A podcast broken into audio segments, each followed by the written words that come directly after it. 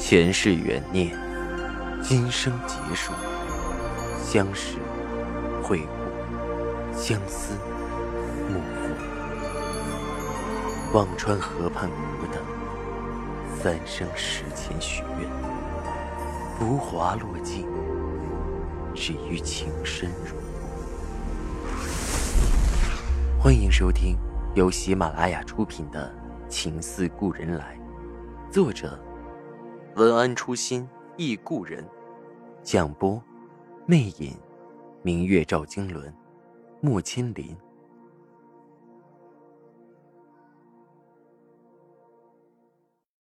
二百四十九集。以清的经历有些特殊，后来家里出了些变故，他的前妻在他最困难的时候分了财产离开了他。说着摇摇头。夫妻本是同林鸟，大难临头各自飞。所以之前我让你签那个协议，因为赵家的人都被那档子事儿弄怕了，生怕再遇到一个。啊，谋算财产，信简也拿那事儿挟持已经，我才想到让你签个声明，你别介意。我的心像被用丝线揪了起来，隐隐疼痛，不是为自己，而是为赵以静。认错了人，选错了人，那个眉眼透着精明闪光的女子，只会与他同甘，怎么会共苦？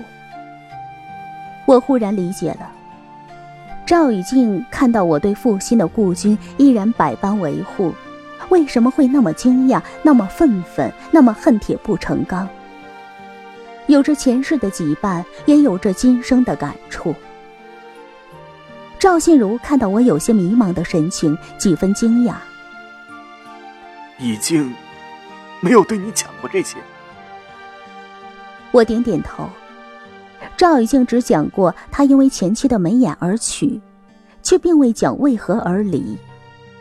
我扬起唇角说道：“也许他觉得没有讲的必要，都放下了。”应该是。赵信如看着我笑了，能看得出，已经和你在一块很开心。赵信如轻叹了口气：“已经这些年也不容易。”从家里发生变故后，他才加入丝织行的经营。不过，他很有天赋，不得不说，经商也有灵气才行。已经在这方面特别像我的祖父，有头脑，有魄力，甚至还更老道些。听到赵信如这么说，我的心砰砰跳的几乎要出来，我不禁问着。已经加入司之恒的时候是三十岁吧？是。赵信如点头道：“刚好而立之年，他也立起来了。”我心里波涛翻滚。他和赵世南怎么会不像？他就是赵石南啊！他在继续着石南未完成的事业。赵石南二十九岁撒手人寰。赵以静三十岁，继续着他的梦想，是石南的梦想，也是以静的梦想，也是几代丝绸人的梦想。我的眼眶有些湿润，尴尬的转移着话题。当初家里出了什么事？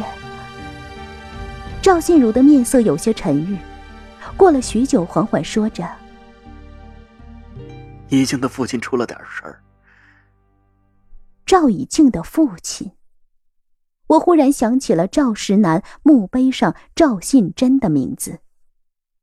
但是看着赵信如的神情，我没有继续问下去。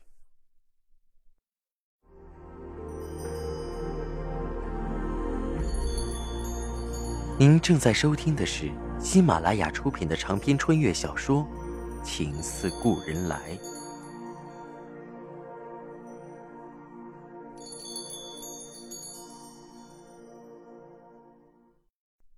晚饭在闲聊中缓缓进行着，赵信如并没有细问我和杜家的情况，只是问了问外婆的身体怎样。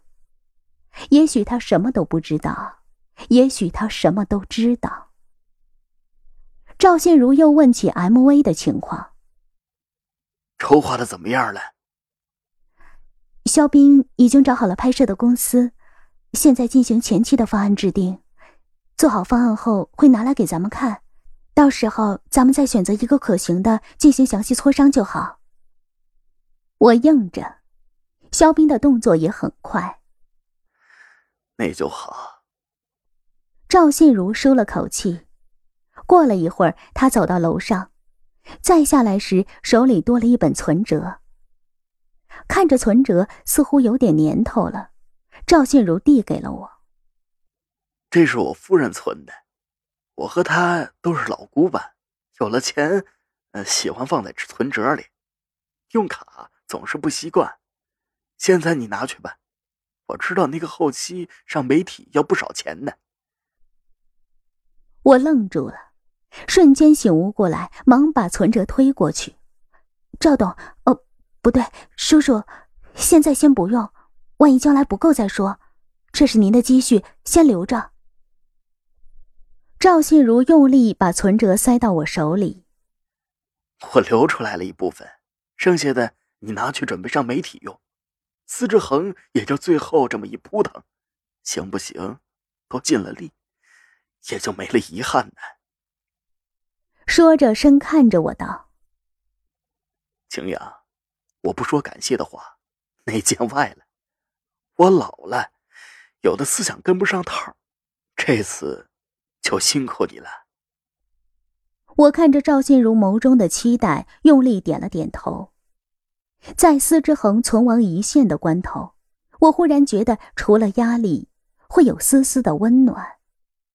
这种温暖来自于每一个对我毫不吝惜、伸出援手的人，有外婆，有肖斌，有叔叔。思路又来接洽了两次并购的事情，都是肖斌出面负责。找了些借口拖着。看着公司里张董事他们已经跃跃欲试的在想着被思路并购后的前景，我几分悲哀，对肖斌说着：“蒋正奇最喜欢背信弃义，他手下最大的干将是唐继德，都被他想法子撵走了。他会对张董事这些投诚的善待，我是不信。”我随口说着。但是张董事他们不会这么想，他们觉得跟着老蒋有肉吃。不过蒋正奇也真行，就像只撵不死的臭虫。从他开办思路起，就像和司之恒杠上了一样，什么都要争一争。上次已经用甲醛超标的事儿，好容易逗得他股市停牌，也不知道他用了什么路子，那么快又恢复了元气。也许人家腰杆子粗，有钱就恢复得快。你不是都查到他们洗钱吗？肖冰眉头蹙了起来。谁知道，思路的旁门左道不少，我只能通过德庆探个一二。至于思路内部的沟沟坎坎，我没机会探查。肖冰的拳头捶到了桌上。可恨让他剥了皮，还得让他吃骨头。我垂下了眼眸，思路就是这么放肆。可是我们明知道他和那把火。脱不了干系，却干瞪眼没办法。M.V. 在我和肖冰的努力下，紧紧张张的用了八天的时间，到扬州、到南京、到北京三处选了景。布鲁塞尔没有时间再去，便用电脑合成了程月锦获奖的镜头。南京的秦淮河畔独锦，北平的寿宴绣锦，扬州的斗锦粉锦。呈现成绩，一幕幕的做出来，就是一个完整的故事。直到如今，司之恒的丝线翩跹，锦团飞动，烈火焚场，都在一曲婉转悠长的江南曲韵里悠悠的散开。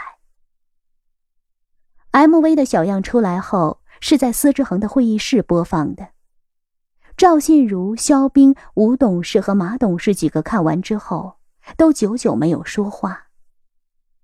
当所有人都走了之后，肖兵看着我说道：“景阳，看了这个 MV，我忽然觉得司志恒是个很……”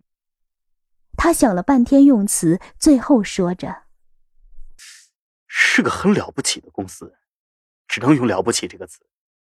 我之前觉得已经是操之过急，心比天高，但现在，我觉得自己太浅薄了。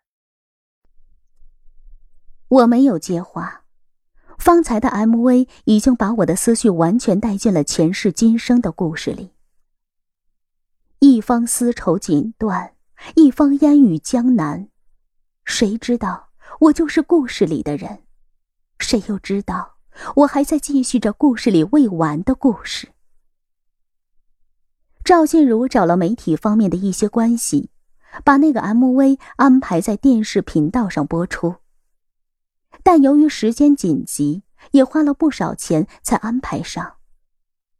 房子抵押的钱，赵信如的积蓄，肖冰、樊玲也凑了一点借给我。外婆给我的镯子，最后以成交价五十万出手，都投在了媒体上线。除了电视、网络，还有一些多媒体广告牌也买了播出位。那时我才真正体会到了“倾其所有”这四个字的含义。MV 上电视后几天，外婆给我打了电话，她苍老的声音有些动容：“青阳，我看了你们做的那个电视，但你怎么会拍的那么逼真呢？”因为那一山一树、一草一木都在我眼底历历展现。那山河动容、草木悲声，都是我一一经历。听众朋友，您刚刚收听到的是喜马拉雅出品的长篇穿越小说《情似故人来》，作者文安初心忆故人，播讲魅影。明月照经纶，莫千林。更多精彩有声书，尽在喜马拉雅。